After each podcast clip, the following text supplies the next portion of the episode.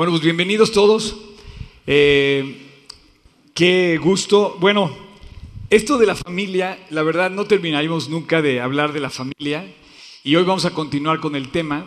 Eh, como decía yo en la oración, todos somos hijos, todos, eh, si no somos papás todavía, en algún momento siempre fuimos hijos, venimos de esa estructura. Y el objetivo del enemigo es pegarle esa estructura, porque si tú no tienes por qué luchar, o sea, tu, tu valor más grande por qué luchar es tu familia.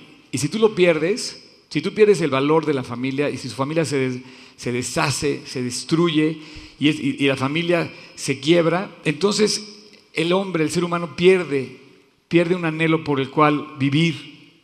Pero cuando tú luchas, tu principal objetivo es tu familia. ¿Están de acuerdo? Y cuando, entonces, si, esa, si, si la familia se, des, se, desmembrana, se deshace, eh, obviamente se va, de, se va, a demeritar el deseo de cada persona de luchar a favor de la familia, ¿no? Entonces el enemigo quiere destruir esos, esos valores, esa familia quiere destruir, nuestras familias van a estar atacadas lados, por todos, tanto por dentro como por fuera. A veces los ataques vienen por fuera, pero a veces los ataques vienen de dentro. Por ejemplo, en la familia, los hijos, a veces hay una, se rompe la comunicación con los padres y entonces el ataque viene por dentro de la familia. Pero bueno, es un súper tema, es un tema medular. Si lo piensas, la Biblia habla de temas medulares. El principal tema de la, de, la Biblia finalmente es la salvación. Pero cuando la analizas, la salvación te lleva a ser parte de la familia de Dios. Entonces vamos a caer en el tema. Porque una vez que llegamos a ser parte de la familia de Dios es porque fuimos llamados al conocimiento de Él, a, la, entrega de nuestras vidas a Cristo y a, recibir el perdón de, de, los pecados, ¿no? Así es que fuimos llamados a ser parte. La familia tiene, es un tema esencial en la iglesia. ¿Por qué? Porque lo puedes ver en todos lados. Vamos a tratar de sacar, ha sido, ha sido, quiero, lo que yo quería hacer era como ver cómo se ve a través de los versículos. Por ejemplo, mira, si ustedes van al libro de Reyes, vamos a abrir el libro de Reyes, por ejemplo, en el capítulo 4, y vamos a leer del 2 al 9. Dice, estos fueron los jefes que tuvo. Azarías, hijo del sacerdote Sadoc.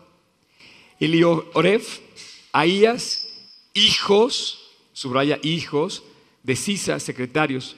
Josafat, hijo de Ailud, canciller. Me voy al 8, al versículo 8. Y estos son los nombres de ellos. El hijo de Ur, en el monte de Efraín. O sea, al ver tú este relato, estás, estás viendo cómo la Biblia te está diciendo que, que viene de una familia. Y la referencia de esa persona que es un sacerdote o que es un canciller, dice, es hijo de, de tal persona. De tal manera que tú vienes no de la nada, sino vienes de alguien también. Y Dios presenta esa, digamos, ese paquete completo y, y, hace la referencia a la familia. Ahora también hay una referencia muy clara donde dice, hizo lo recto ante los ojos de Dios, según andando en el camino de sus padres. O dice, hizo lo que no es recto en los caminos de Dios, también andando en los caminos de sus padres. Esto lo podemos ver en Segunda de Reyes, por ejemplo, capítulo 24, dice, de 21 años era Sedequías cuando comenzó a reinar y reinó en Jerusalén 11 años. El nombre de su madre, o sea, hace la referencia de dónde viene, fue Amutal, hija de Jeremías de Libna. Y fíjate lo que dice acá, dice, e hizo lo malo ante los ojos de Jehová, conforme a todo lo que había hecho Joacín, que era su padre, el rey anterior. Vino pues la ira de Dios contra Jerusalén y Judá hasta que los echó de su presencia y Sedequías se rebeló contra el rey de Babilonia. Entonces, obviamente, la consecuencia de no vivir bajo los principios de Dios es clara, es evidente. Dice el libro de Romanos que recibimos en nosotros mismos la consecuencia de nuestro extravío. Y dime si no es cierto. La palabra es perfecta, dice, recibiendo en sí mismos la consecuencia de su extravío. Cada persona que nos podríamos extraviar, vamos a recibir las consecuencias de habernos extraviado. Ahora yo les había prometido de hablar de los hijos únicos, eh, porque en, términos generales vivimos en familias donde hay otros hermanos, pero hay muchas casas donde hay hijos únicos.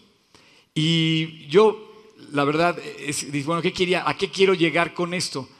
Bueno, normalmente cuando hay más personas es cuando está el, conflicto, ¿no? Tú puedes pelearte, veíamos la semana pasada que tú te puedes pelear con tu hermano, no, esas son mis cosas y empezamos a ver estas cuestiones del orgullo que existen entre los hermanos, posiblemente donde al principio había una sensación, un sentimiento de protección hacia los menores y después están peleados los grandes con los chicos y los chicos con los grandes. pero al principio en tus fotos de niño aparece abrazado de tus hermanos y vos dices, ¿qué pasó? Bueno, pues que entró el orgullo, que se metió el maligno, como decía yo, entró el mal, entró el enemigo y de repente empieza a ser un caos porque si tú vives en una familia unida, eres de las pocas personas que reciben una bendición y todo lo demás va a cuadrar. Pregunta a tus hijos en la escuela cuántas familias están unidas de sus compañeros de clase. Te vas a sorprender, porque normalmente está, están divididas. Entonces tú no, vas, tú no viste el león, no vimos al enemigo, pero vimos el estrago del león.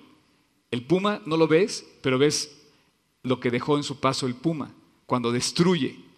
Entonces, ¿sabes que hay un puma? Porque las ovejas las mataron. Entonces tú sabes que hay un enemigo cuando ves las familias quebradas, las familias divididas, sabes que hay un enemigo que quiere hacerlo y que está teniendo éxito. Nuestra batalla es, dice, eh, una batalla eh, cuerpo a cuerpo, una batalla cruenta. No lo vamos a poder ganar solos, la tenemos que ganar agarrados de Dios. Y bueno, hijos únicos. Hay, varios hijos únicos en la Biblia eh, que tienen una referencia clara, así precisa, hijos únicos.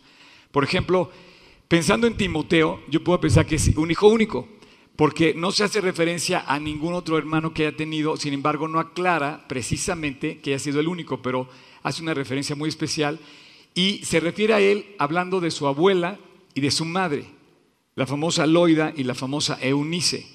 Están referidas a ellas como aquellos hijos muy intensos que tú puedes tener. Dice, ah, eres padre, ah, tú eres el papá de fulano o eres el papá, de fulanita porque la, hija o el hijo son tan intensos. Y así era Timoteo. Timoteo fue un, hombre tan intenso que dejó tal testimonio que la referencia era de este chico intenso, Timoteo joven, discípulo de Pablo, pero había una referencia hacia su madre y hacia su abuela. Pero esa referencia es de lo que ellos habían educado a su hijo en la verdad. Entonces, Tú dices, por ejemplo, trayendo a la memoria, dice Timoteo, según Timoteo dice, trayendo a la memoria la fe no fingida que hay en ti, la fe no fingida, hay fe fingida y hay fe no fingida. Hay fe por fuera y hay fe por dentro. La fe no fingida obviamente es fruto de una familia que vive en la fe. Esa palabra dice la fe, trayendo a la memoria la fe no fingida, estos son los hogares cristianos donde al principio de nuestra prédica en el capítulo 1 que vimos en el episodio 1, donde se oye la voz de alegría y de júbilo en las tiendas de los justos, donde se predica el Evangelio y se vive el Evangelio, y entonces hay fe no fingida. Y obviamente la fe no fingida de la abuela y la fe no fingida de la madre hizo que el nieto deseara y anhelara vivir como vive la abuela y la madre. ¿Por qué? Porque era una fe real, intensa, genuina. Y entonces, cuando dice Pablo, trayendo a la memoria la fe no fingida, la fe real que hay en tu casa, obviamente enfoca lo que se vive en la casa. Es una llamada hacia nuestros hogares de cómo vivimos como hermanos, como padres, como hijos, como abuelos, como tíos, la realidad de nuestra vida cristiana en la casa. Entonces, nunca te das puesto a pensar, pero este versículo habla de la familia y de la realidad de la vida cristiana en la casa. Dice, la cual habitó primero en tu abuela Loida y después en tu madre Unisa, y yo también estoy seguro que en ti también.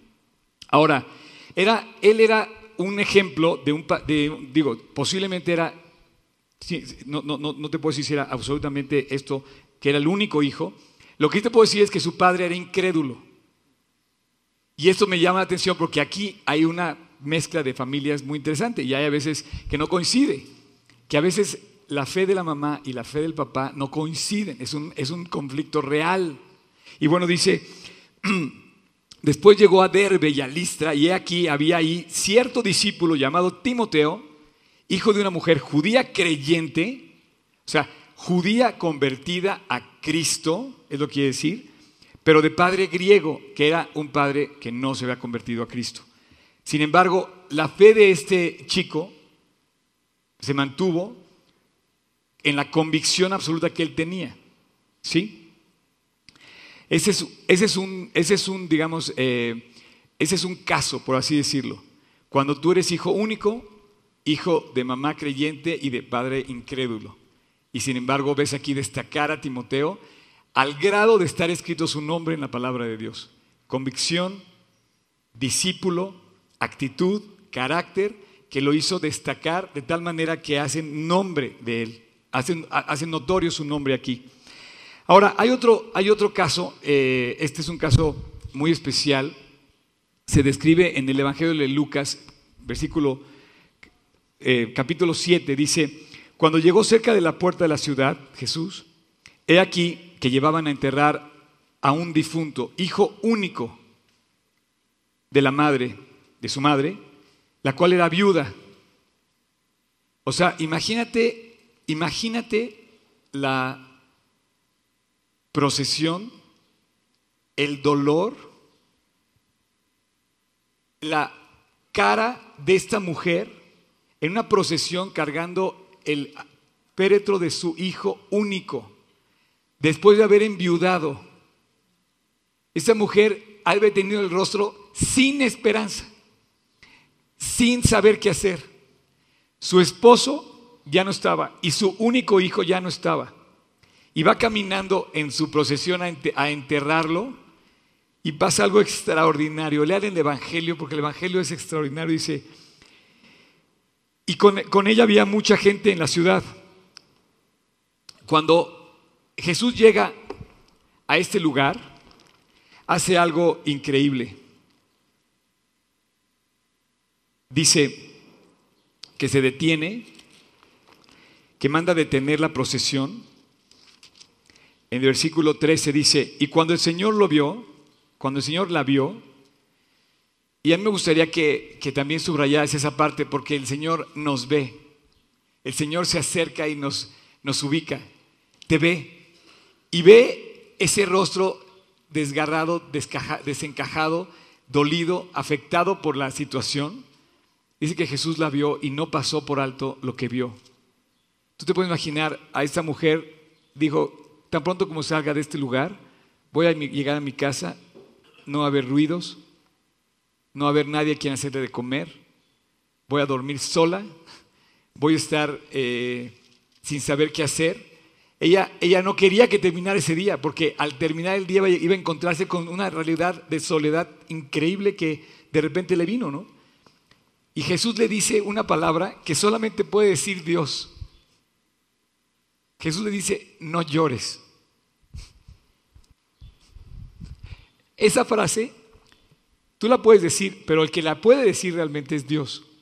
Porque el único que puede detener tus lágrimas y cambiar tu historia es Dios. Cuando le dice no llores, ella debe haber dicho, ¿quién puede decirme esto en este momento? ¿Cómo? ¿Cómo que no llore? ¿Quién no está viendo lo que estoy pasando?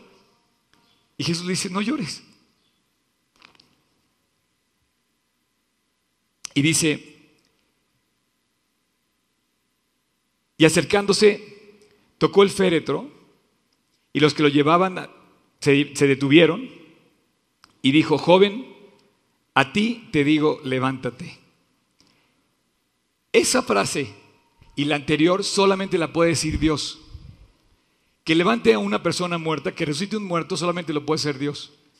Y que le digan al que no llores, que te seque las lágrimas, solamente lo puede hacer Dios. Entonces se incorporó el que había estado muerto y comenzó a hablar. Y entonces lo dio a su madre y todos tuvieron miedo. ¿Por qué? Porque estaban delante de Dios. Automáticamente sus conciencias fueron recriminadas y ese es el miedo que yo oraba ahorita por nuestros gobernantes. Nuestros gobernantes tenemos que orar porque Dios les infunda ese temor de que un día van a ir a un juicio. O sea, todos vamos a entregar cuentas. Y finalmente, alguien que gobierna a muchas personas, que maneja la administración de una nación, va a tener que entregar cuentas también. Pero ese es otro tema, ya oramos por ellos. Que Dios los bendiga y que Dios nos haga gobernantes honestos y fieles que amen nuestro país y a los mexicanos. Igual que nosotros tenemos que ser fieles y que amemos a nuestro país y a los mexicanos. Tenemos que sembrar eso mismo nosotros. Y dice, y glorificaban a Dios diciendo, un gran profeta se ha levantado entre nosotros y Dios ha visitado a su pueblo y se extendió la fama de Jesús por todas partes. Bueno, eso es lo que hacemos aquí, compartir de Cristo, compartir su fama, hablar de Él. Pasó algo parecido con un, con un hijo de una persona que su hijo estaba endemoniado y dice que era su único hijo que estaba dolido porque tenía un tremendo dolor y dice el Evangelio, dice, es mi único hijo. Sin embargo, por ejemplo, quiero hablarte de otro, de otro hijo único que habla de un nieto. Ah, estudiando el, estudio de, eh, de la verdadera reconstrucción que habla de, estamos estudiando yo en mi discipulado con mis chavos, estamos estudiando la verdadera reconstrucción que habla de Nehemías, ¿se acuerdan que hablamos de Nehemías? Hola champ, bienvenido. Este, y habla de cómo después de reconstruir el templo, cuando destruye Babilonia, Israel, afectan, pues es la primera dispersión que hay, destruyen el templo y se levanta Josué y empieza a, empieza a reconstruir como podía, a reconstruir el templo de Jerusalén. Esto es, algo, esto es algo muy significativo, era el corazón de la fe judía en aquel entonces. Sin embargo, cuando, hay, estás al capítulo 3 de Jeremías, digo de, de Nehemías, esto no lo leímos cuando estudiamos Jeremías, cuando estudiamos Nehemías no lo vimos, por eso quiero hacer la aclaración, porque habla de un nieto. Y yo creo que este nieto tenía eh, en particular una función muy especial. Dice, Eliasib era nieto de Josué, que había reconstruido el templo y que había restablecido las funciones en el templo. Así es que nuestra fe viene de aquellas personas que la sembraron, y esto es importante porque el abuelo, o sea, tú imagínate Eliasib del tamaño de unos chiquitos que, como están allá dentro en el grupo de niños, chiquito. Y su abuelo estaba reconstruyendo Jerusalén. Entonces el niño decía, wow, y a lo mejor no decía nada, pero decía, wow, eso sí lo puedo haber dicho. No decía mucho, pero y todo lo ve. Entonces, lo que te quiero decir es como un pequeño, o sea, no es tonto, nada tonto. Nunca le digas tonto a tu hijo. A lo mejor hizo una tontería, pero no es tonto. Nunca, por favor, lo taches de, eres tal. No, no, no, no. A lo mejor cometió un error, pero no es, por eso no es, no está sentenciado a ser tonto, ¿no? Entonces el niño Eliasib, de niño, veía a su abuelo construir Jerusalén. ¿Sabes qué le tocó hacer a Eliasib cuando creció? Reconstruir las murallas con Nemías. Cuando creció, Nemías lanza la propuesta de reconstruir las murallas y dice, yo quiero hacer lo mismo. Yo no pude reconstruir el templo porque estaba chiquito, pero ahora sí puedo construir las murallas.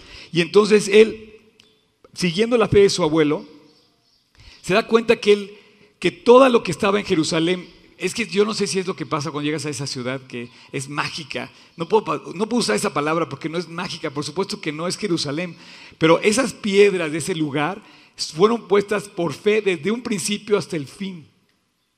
La primera piedra del templo de Jerusalén fue, puesta por fe. Nació de la fe de Abraham, de Isaac, de Jacob, y, desde un principio hasta el fin, y en la reconstrucción, el que levante en el templo y el que levante las murallas se vuelve a usar es un proceso de fe. Este lugar, este lugar donde tú estás sentado, es también es algo parecido. Yo estoy lejos de ser Nemías, pero y esto de ser el templo de Jerusalén, pero sí en cierta manera recibimos un poco la enseñanza de lo mismo, que esto también se ha construido por fe. Donde tú estás sentado, estás sentado en la fe. No me vengas a decir que la fe no existe. Cuando te digan ten fe, pon atención, porque si tienes fe, puedes mover montañas. Esto que estás tú viendo ahorita, lo que tú estás viendo, es por fe. Y Jerusalén se construyó por fe, piedra tras piedra por fe. Eliasí vio esto por fe y dijo, yo quiero lo mismo. Yo quiero participar de lo mismo que hizo mi abuelo. Tomó el lugar del abuelo cuando ya el abuelo quizá ya ni siquiera estaba vivo. Fíjate lo que dice. Entonces se levantó el sumo sacerdote Eliasib con sus hermanos los sacerdotes y edificaron la puerta a las ovejas. Aquí en particular, estoy rompiendo la, idea que yo tenía porque, pues digo, íbamos a hablar solamente de los hijos únicos. Ahí se evidencia que tiene hermanos. Pero lo que sí se lo que yo quería decirte era el efecto sobre un nieto, sobre una persona en particular que tuvo. Y este efecto lo, lo liderea Eliasib. No habla de los hermanos como tal, sino habla de un líder. Y entonces dice, con sus hermanos los sacerdotes, y edificaron la puerta de las, de las ovejas. Ellos arreglaron y levantaron sus puertas hasta la torre de Amea y edificaron hasta la torre de Ananel. Junto, junto a la, dice, eh, junto a ella edificaron los varones de Jericó, etc. Y entonces sigue haciendo el relato. Pero en este versículo 1 que yo no mencioné cuando estudiamos, cuando estudiamos Nehemías, eh, dice que Eliasib se levantó y tuvo a bien cumplir el anhelo de su abuelo. El abuelo había edificado el templo, ahora el nieto estaba edificando la muralla. Entonces es muy probable que si tú siembras los principios de Dios, tu hijo va a seguir edificando los principios de Dios también. Y este es como el propósito y el proyecto de Dios para nuestras vidas, porque Él quiere que los hijos de Dios, ahorita vamos a hablar de los hijos de Dios, porque Dios no tiene nietos, tiene hijos nada más, y quiere que, que, creen, que críen, críen familias donde se transmita ese valor de Dios. Ahora, otro hijo también único que me llamó la atención, yo quería hacer el, ejemplo de este de, de porque me llamó la atención en mi estudio de Nehemías, es de Josías, este famoso rey.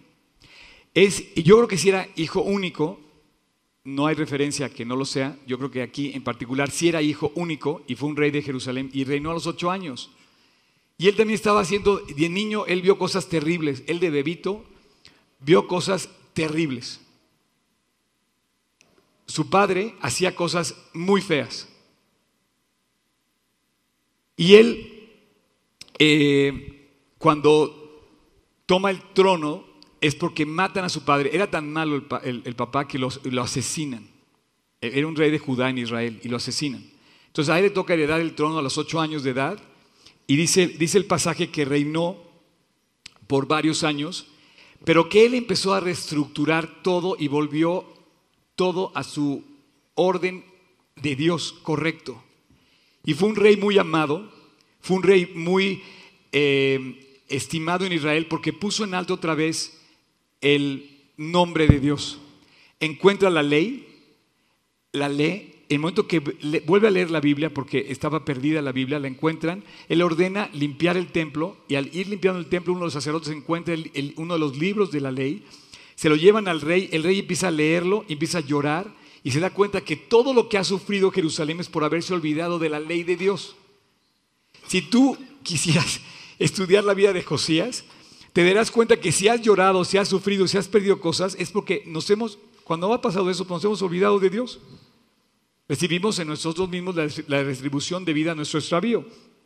Así es que eh, eh, Josías rompe esa cadena de maldad. Como hijo único, decide no seguir los caminos de su padre y, y establece los principios de Dios. De alguna manera, la condenación que vimos la semana pasada, que llega hasta la tercera y cuarta generación de los hijos, sea para bien o sea para mal, se rompe cuando tú decides vivir para Cristo. Y esto lo vemos en el ejemplo de este rey. La cadena de maldad se rompió. Yo no sé si tú has sido de esos en tu casa que te convertiste y dijiste, no, ya no va a seguir avanzando ni los gritos, yo ya no voy a gritar, ni las malas palabras, yo no voy a decir una mala palabra, yo ya no voy a hacer cosas que no debo hacer, no voy a tomar, no voy a hacer esto, no voy a hacer lo otro, y tú empiezas a romper esta cadena. Tú puedes romper cadenas, por ejemplo, en tu escuela de muchos errores. A veces en las, escuelas hay como una presión muy grande, no, hay que tener, novia. Y de repente todo eso termina en tragedia. Y bueno, tú puedes romper la cadena para esperar la persona en su tiempo que llegue y que llegue como debe llegar y de repente fluya como debe en la, voluntad de Dios. Como orábamos ayer por este chico que es, le acaba de dar su, beca para estudiar un doctorado en Francia, el que, el que predicó ayer, que por cierto estuvo increíble la, reunión de aliento, lleno total, un verdadero aliento la reunión. Y él dice, quiero encontrar la voluntad de Dios, quiero ver si Dios quiere que me vaya y quiero pedirle que me ayuden a orar para que esto sea algo que me lleve Dios a París a estudiar en la Sorbona mi doctorado en ciencias. Bueno, pues es lo que hicimos ayer. Pero tú debes de pedir, si vas a pedir eso por tu carrera, si vas a pedir eso cuando vas a comprar una casa, si vas a pedir eso cuando, tú debes de pedir eso cuando vas a escoger una pareja. Y esa cadena la puedes romper, una cadena que nos está amarrando el mundo a una presión y a una velocidad de, no, tienes que tener novia a los 13, a los 14. Oiga, no seamos ridículos. No tienes, como siempre he dicho, no tienes ni para invitarle un café. Y aquí es tener novia. O sea, el privilegio de tener una novia hay que tenerlo cuando tengas la responsabilidad también y el compromiso de sostenerla. No porque tu papá te da para que tengas novia. En fin, este, y fomentó todo lo que Dios mandó. La ley limpia el templo, quita todos los, quita todos los, eh, los ídolos paganos que estaban en Israel, eh, transforma el sacrificio, deja de sacrificar lo terrible que estaba haciendo los sacrificios y vuelve el sacrificio judío al templo celebra por primera vez la Pascua y, y la Biblia cita que dice que no hubo, un tal, no, hubo un rey como él jamás en la historia. Dice, no ha habido él ni habrá. Porque él levantó a su pueblo a la comunión con Dios. Un solo hijo, una sola persona destacó.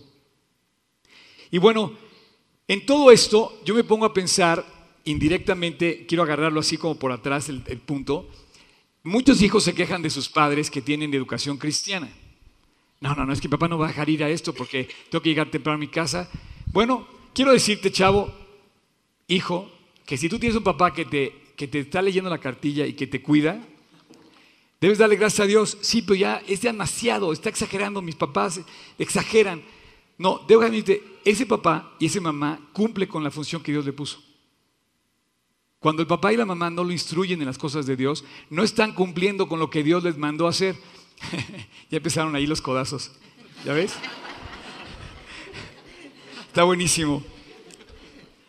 Y así la gracia que levantó tu casa, la gracia que tú usaste para levantar tu casa, a ver, ¿quién tiene, quién tiene, quién, quién, quién es responsable de su casa? O sea, yo soy responsable de mi casa, ¿ok? Ok, bueno. ¿Quién puede decir que lo hizo con su propio esfuerzo? cayeron, cayeron en la trampa. No, la verdad todo ha sido por gracia, todo es un regalo de Dios. De verdad, todo ha sido por gracia, pero esa misma gracia que tú usaste para depender de Dios y para darle gracias por lo recibido, también tu hijo va a cachar y va a decir, eso mismo tengo que ocupar yo cuando me toca a mí construir mi casa. La misma gracia que usó mi papá y que tuvo mi papá para darnos todo lo que nos dio, ahora tengo que usarla yo también para aplicarla cuando sea yo papá. Ahora, es un, es un ejemplo del cual brota tu verdadera autoridad, tu respeto. Si tú no das este respeto, si yo no soy ese respeto, si no doy ese ejemplo, no voy a tener ni autoridad, ni respeto, ni impacto. Y esto resulta de que tú realmente como papá y como mamá obedezcas los principios de Dios. Pero eso tampoco exime a los hijos de hacer lo mismo. El primer principio del hijo es que obedezca al padre. Su representante de Dios en la casa es su papá y su mamá. Dice el, el mandamiento, honra a tu padre y a tu madre. Ese es un gran mandamiento. Dice, tiene una promesa muy especial.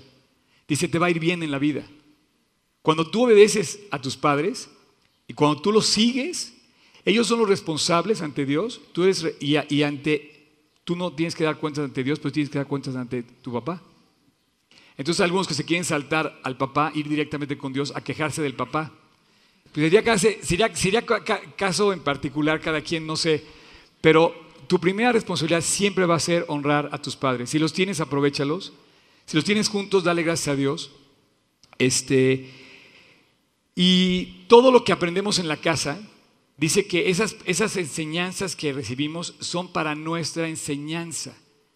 Tal cual lo dice en Romanos, porque las cosas que se escribieron antes son para nuestra enseñanza, a fin de que por la paciencia y la consolación de las escrituras tengamos esperanza. Así es que todo fue antes, todo fue antes para que nosotros aprendiéramos a vivir como debemos vivir como creyentes. Siempre me pasa esto cuando uso mi Biblia de archivo, pero siempre traigo mis folletos ahí.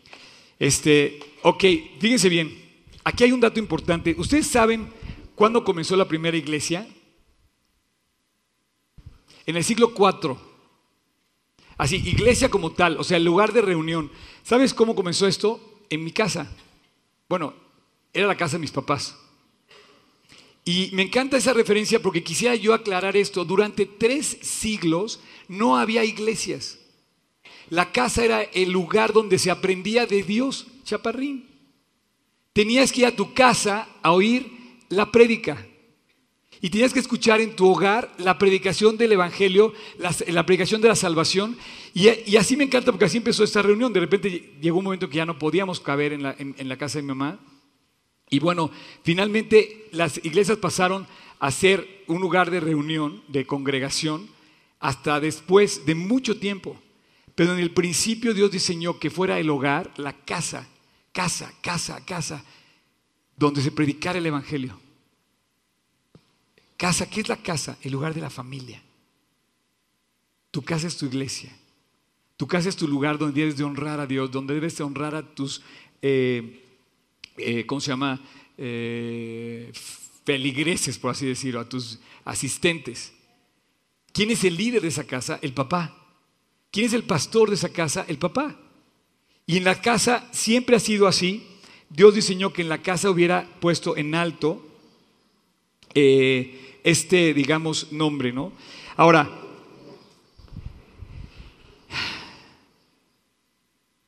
si no lo haces, te voy a decir qué va a pasar. Y a lo mejor ya está pasando en tu casa. Automáticamente, como se rompieron esas estructuras, como no hay alegría en la tienda de los justos, como no hay orden de Dios en la tienda de los justos, como no hay una verdadera vida genuina en la casa de un, de eh, bueno, en las familias, como no hay esta fe no fingida, entonces los hijos van a empezar a buscar la clave de la vida en otro lugar.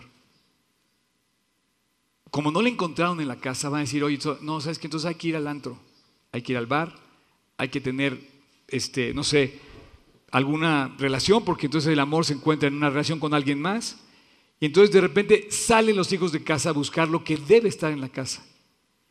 Entonces es el principio de Dios que en la casa haya este núcleo que atraiga, que apriete, que amarre, que abrace, que acoja, que caliente, que abrigue, que ame a todos los que están a su alrededor. Eso es la iglesia. La iglesia es la casa de Dios, ¿no? Pero la casa tuya es tu iglesia. Tu hogar donde vives es tu iglesia. Tienes que tenerle honor a ese lugar, tienes que honrar ese lugar, tienes que orar en ese lugar, tienes que convertirla en casa de oración. Porque si no, eh, hoy en día va a pasar lo que dice, bien dice también Timoteo. Le escribe Pablo a Timoteo como joven y le dice una serie de verdades muy interesantes. Segundo de Timoteo ve lo que dice. Segundo de Timoteo, capítulo 3, dice,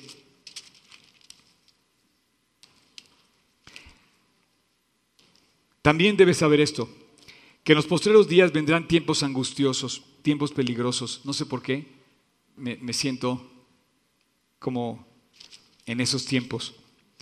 Porque habrá hombres amadores de sí mismos, avaros, vanagloriosos, soberbios, blasfemos, desobedientes a los padres. Ah, ta, ta, ta. ¿De dónde salió todo? Habrá hombres blasfemos, amadores de sí mismos, avaros, y empieza a decir, que desobedecen a los padres, ingratos, impíos, sin afecto natural, implacables. ¿Sabes qué quiere decir implacable? Implacable quiere decir que no, que no aceptan la disciplina. Disciplina que debe estar aplicada en el hogar.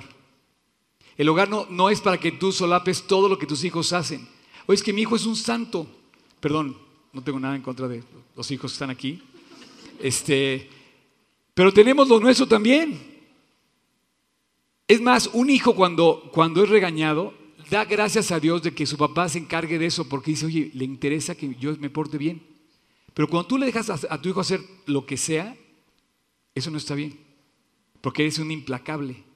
No, no recibirías la oportunidad de ser disciplinado, corregido, orientado.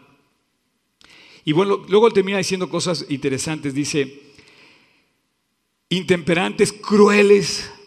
¿Sabes, por ejemplo, qué es ¿Qué es, es algo ser cruel entre los hermanos? Es hacerte mejor que el otro.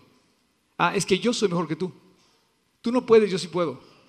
Esta es una, es una de las eh, cosas que no debe pasar entre hijos en la familia. O sea, no somos mejores que el otro, somos iguales en ese sentido y somos, tenemos talentos independientes y uno y el otro vale tanto como el otro. Pero entonces sí podemos decir, ¿sabes qué? No, yo soy mejor que tú. Y entonces empiezan las competencias y las competencias, pues ¿por qué vas a competir con tu, con tu hermano? ¿No son parte del mismo equipo?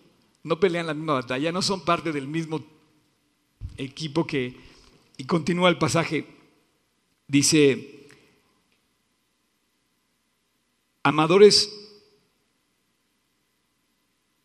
crueles, aborrecidos de lo bueno, versículo 4, traidores, impetuosos, infatuados, amadores de sí mismos. Eh, en fin, aquí yo tengo en la nota un versículo en Efesios. ¿Puedes poner el de, de Efesios, Tocayo? Que dice, quite de vosotros toda palabra de amargura, enojo, ira, gritería, maledicencia y toda malicia. Antes sed benignos unos con otros, misericordiosos, perdonándoos, así como Cristo también os perdonó a vosotros en Cristo. El mismo pasaje de Corintios que dice que no hagamos nada que afecte al otro cuando buscamos lo nuestro. A veces buscamos lo nuestro, pero al pasar pisoteamos a los demás. Y Corintios 13, 5 dice, no hagas nada, dice, no busca lo suyo no guarda rencor, no se irrita. Eh, antes de, concluir, quisiera yo mencionar otra cosa. Hay, dos, hay dos eh, digamos, actitudes entre, en la familia o entre nosotros que puede ser criminal. Uno es la burla y la otra es dejarle de hablar. Estas dos cosas son criminales. tomamos para no aceptar nuestra responsabilidad para cuando algo no nos queda bien, entonces lo primero que hacemos es, le voy a dejar de hablar. Y pensamos que porque le vamos a dejar de hablar a una persona, es como si la mandáramos a vivir a, este, a Ucrania o a, no sé, o a Júpiter. No, no, no, no, no, jamás se va a ir, va a dormir contigo esa noche. Ahí en tu casa tu hermano va a estar otra vez. ¿Cómo lo vas a poder dejar de hablar? Ah, pero, pero tomamos la actitud de que ya no le voy a hablar, estoy enojado. Bueno, esa es una actitud en donde nosotros queremos salir del problema, pero Dios no nos deja salir del problema. Y otra es la burla. Cuando tú te burlas de la persona, cuando tú puedes hacer una broma de lo que, ah, no, no, estás exagerando. Oye, Oscar, este, de repente exageras. Pues sí, eso le dijeron a Cristo para no tomar su responsabilidad cuando todos se convirtieron. ¿Se acuerdan aquella vez en, eh, Pentecostés? Que dijeron, no, todos están borrachos. Y todos empezaron a burlar de que estaban borrachos y dicen, dice Pedro, oigan, aquí nadie está tomando, aquí no existe el alcohol, aquí nadie está fuera de sí, aquí lo que está es la presencia de Dios que está transformando la vida de las personas y la burla de los demás es como para no creer, para no tomar su responsabilidad. Y entonces nosotros a veces burlamos, nos burlamos para decirle, para eximir nuestra responsabilidad. Ahora, a todo esto voy a a, un, versículo que quiero que de verdad se lo graben en el corazón. Y cuando vayan a votar hoy, digan, saquen este versículo, digan Malaquías 2.15. Quiero que lean este versículo junto conmigo. Este versículo está grueso. Malaquías es el último libro de el, del Antiguo Testamento. ¿Cuál es el primer libro del, Nuevo del Antiguo Testamento? ¿Cuál? Génesis. Génesis, en el primer relato de Génesis, Dios relata la creación. Y empieza a decir que en seis días creó la creación, al hombre, y el séptimo descansa.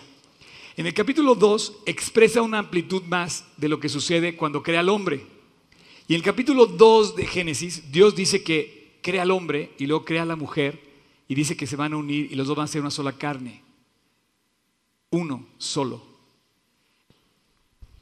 Quiero que sepas que esto no fue una idea de nadie más que de Él. A Dios fue el único que se le ocurrió hacer las cosas así. No creas que fue este, ningún otro escritor, filósofo o pariente o eh, personaje famoso que dijo, ah, así va a ser la familia. No, inmediatamente, tan pronto como surgió la vida, dijo, falta lo más importante, el hombre. Creó todo dijo, no, pero ahora tengo que poner a alguien que gobierne sobre la creación. Y le doy al hombre la bendición de gobernar y autoridad sobre todas las cosas. Después le dijo, ah, pero lo voy a compensar, lo voy a componer completo, lo voy a completar con una mujer. No hay otra forma de completar al hombre más que con una mujer, en cuanto vas a formar la familia. Y entonces describe a la familia, y, describe a la familia el capítulo 2 de Génesis. Quieran o no, no hay manera de crear. Si, si Adán hubiera sido hoy un político de los de hoy, no hubiera nunca procreado quizá su descendencia. No hubiera existido nadie. Así es que Dios dice que así es como es el orden y hasta hoy todavía vas a un baño y dices hombres y entran hombres. Y vas a una, mujer y, y, entran mujeres. Y si nace un niño, lo primero que ves, ah, mira, lo primero, ah, es mujer, ah, es hombre. Es lo primero que dices, ¿qué fue? Entonces, no quiero entrar más a detalle, pero Dios diseñó así la vida. Y dijo, se tiene que, dice, es algo, cuando hace la referencia de toda la creación, dice, y vio Dios que todo era bueno, hasta que le, hasta, hasta que dijo, le hace falta al hombre y la mujer. Y le dijo, no es bueno que el hombre esté solo. Le voy a crear, voy a hacer ayuda a él, idónea. Y entonces Dios, este es el completo. Y empieza a Dios describe completamente el surgimiento de la familia como tal. Pero Malaquías 2.15 descubre al final del Antiguo Testamento el propósito de por qué los hizo así. ¿Por qué los hizo uno? Dice, ¿acaso Dios no los hizo un solo ser? ¡Wow! ¿Qué ser? Los hizo un solo ser. Se va hasta el principio, dijo, ¿por qué? Dice, en el que abundaba el Espíritu. ¿Y por qué un solo ser? ¿Por qué tenían que unirse? ¿Por qué tenían que ser una persona para procrear? Dice, porque buscaba obtener descendencia para Dios. Tu descendencia debe ser para Dios. Tus hijos deben ser para Dios. Tú tienes que enseñarles a vivir para Dios a ellos. Tú tienes que transmitir la enseñanza de Dios a tus hijos.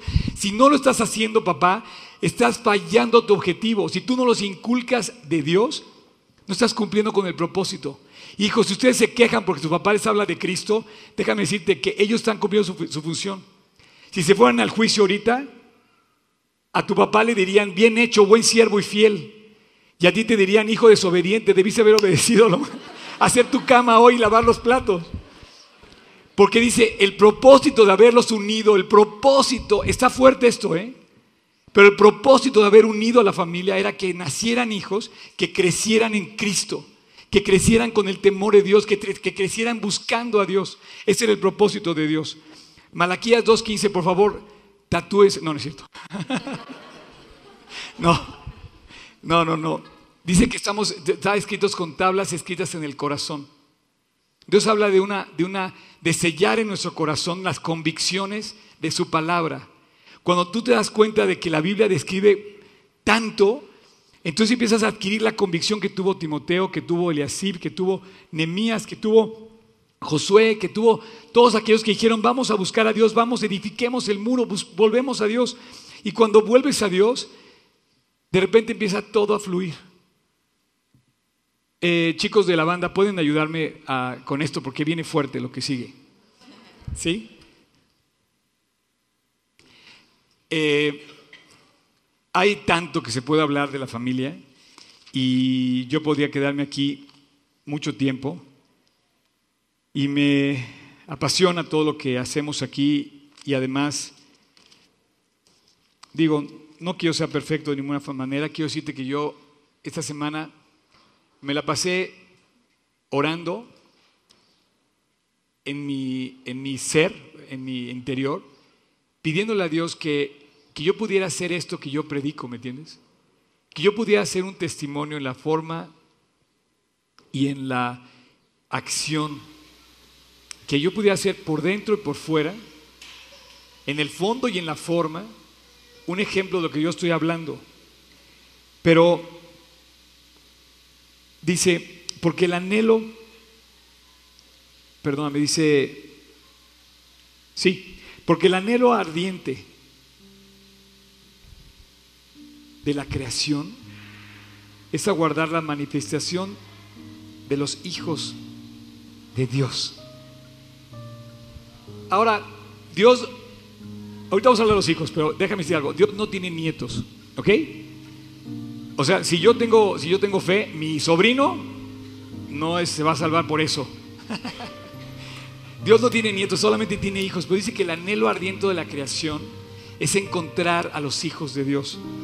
Que vuelvan, dice que se manifiesten los hijos de Dios, que se manifieste la familia de Dios, que se muestre la, la presencia de aquella iglesia y que podamos vivir en esa libertad de su creación. Eh, ¿Por qué te digo hijos de Dios? Puedes, puedes subrayar, Tocayo, hijos de Dios. Podría haber tomado muchos eh, pasajes donde habla de los hijos de Dios. Te quiero aclarar una cosa y quiero que quede muy clara. Dios no tiene nietos, ¿ok? Y Dios tiene hijos, solamente tiene hijos adoptivos. La semana que vamos a hablar de los hijos adoptivos, de los hijos que viven sin papá, o no sé, pero no sé en qué lío voy a meter, ¿verdad? Pero te quiero aclarar algo. Para ser hijo de Dios, tú tienes que aceptar serlo. Todos pensamos que somos hijos de Dios nada más por haber nacido, pero eso no es cierto. Por haber nacido somos criaturas de Dios.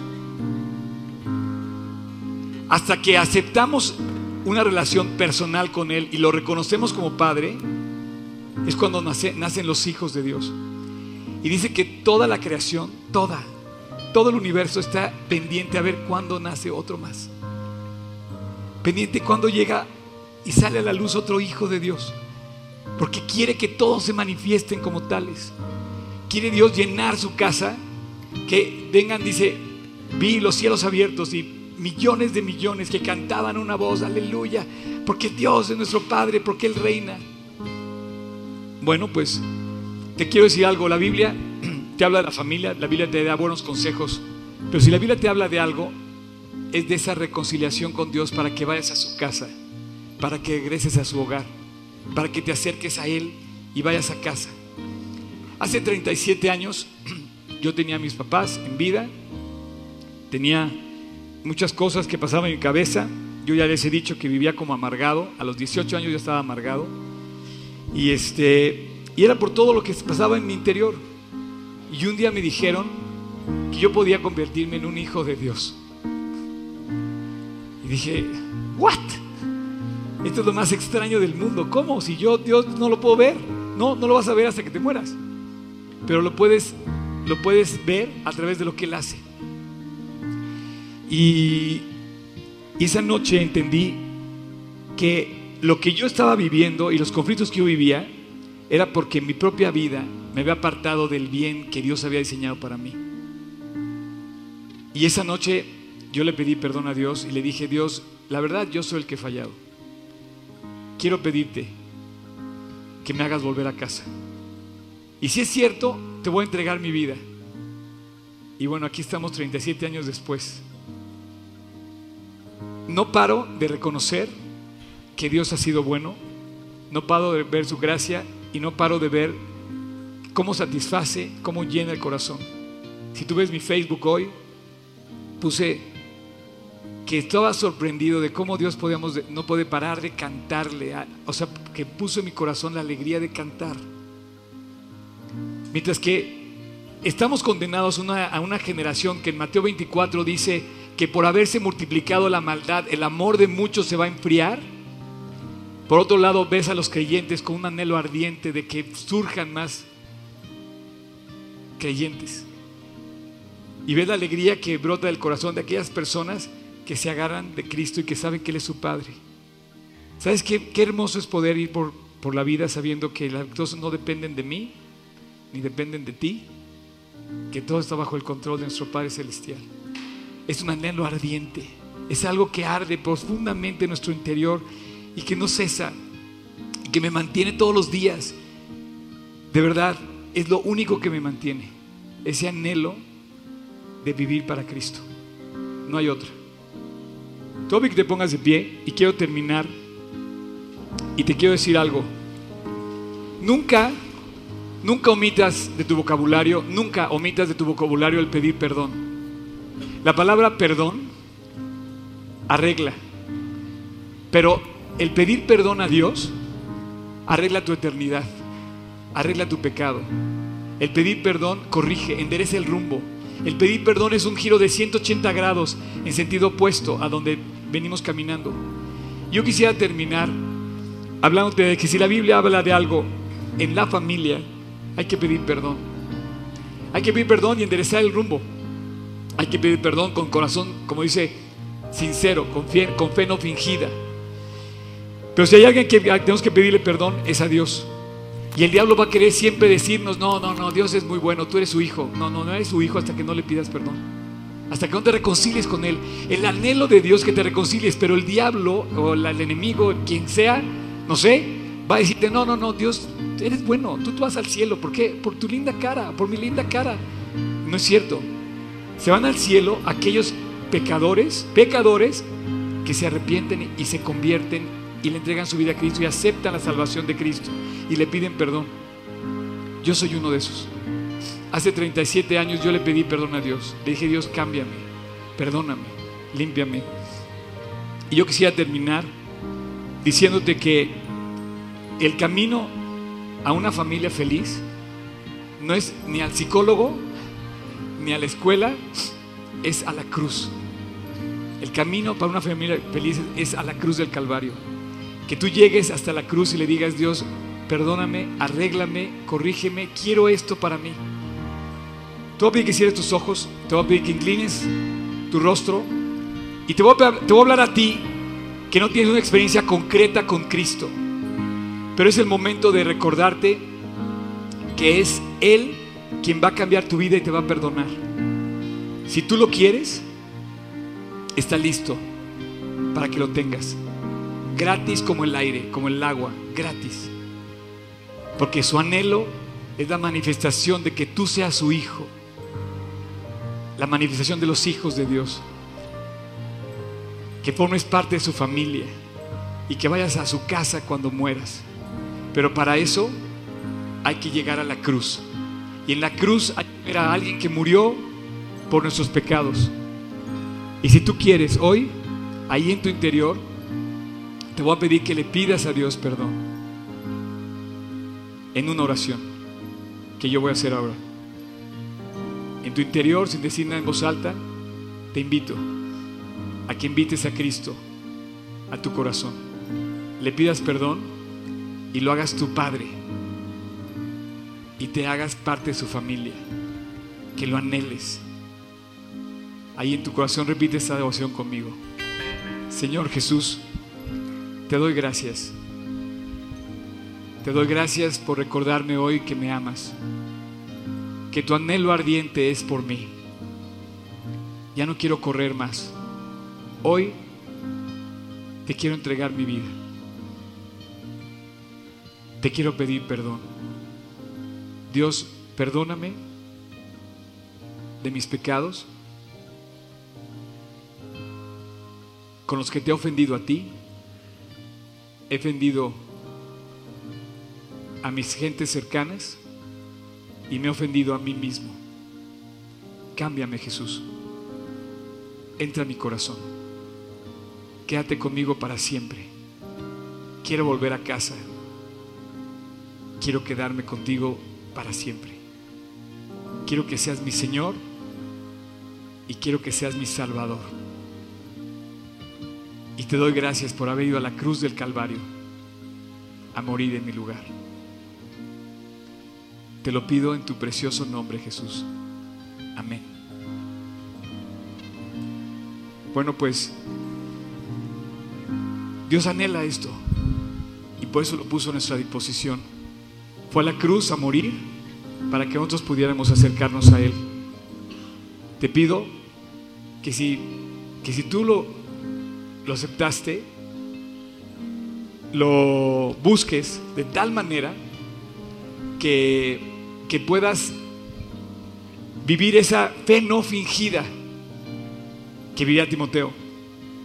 Si alguien aquí quiere manifestarlo, yo lo manifiesto, o sea, yo trato de manifestarlo y al no, y al no trato de no fingir también mi fe, ¿verdad? Trato de ser genuino. Pero me gustaría que manifestaras si tú lo has hecho, me gustaría que levantaras tu mano y dijeras, yo hoy invité a Cristo a mi corazón. Si alguien lo hizo, me gustaría nada más. Lo hago nada más para aclararte algo. ¿Tú lo hiciste? ¿Cómo te llamas? Graciela. ¿En dónde está Cristo? En tu corazón. Así es. ¿Alguien más como Graciela? Allá atrás levantó alguien la mano. ¿Alguien más? ¿Seguro? Yo espero que todos, que todos así eh, vayan al cielo, porque si no, un día nos vamos a quedar eh, con el tiempo límite y se nos va a acabar. Graciela, nada más te quiero decir esto. Dice, de modo que si alguno está en Cristo, una nueva criatura es. ¿Cómo puede estar en Cristo? ¿Cómo hay alguien que pueda estar en Cristo aceptándolo en su corazón, buscándolo de corazón? Dice, el anhelo ardiente es que se manifiesten esas personas, que acepten sus hijos. Dice, si alguno está en Cristo, una nueva criatura es. Las cosas viejas pasaron y aquí todas son hechas nuevas. Dios te bendiga, Gabriela, y Dios bendiga a cada uno de ustedes. Eh, Graciela, este, yo, como la canción que vamos a cantar, no hay nada más que anhele que parecerme más a Cristo. Y bueno, los, dejo, nos vemos el próximo domingo. Y que Dios pueda hacer en, ti que se manifieste que eres su hijo de Dios. Dios bendiga. Gracias.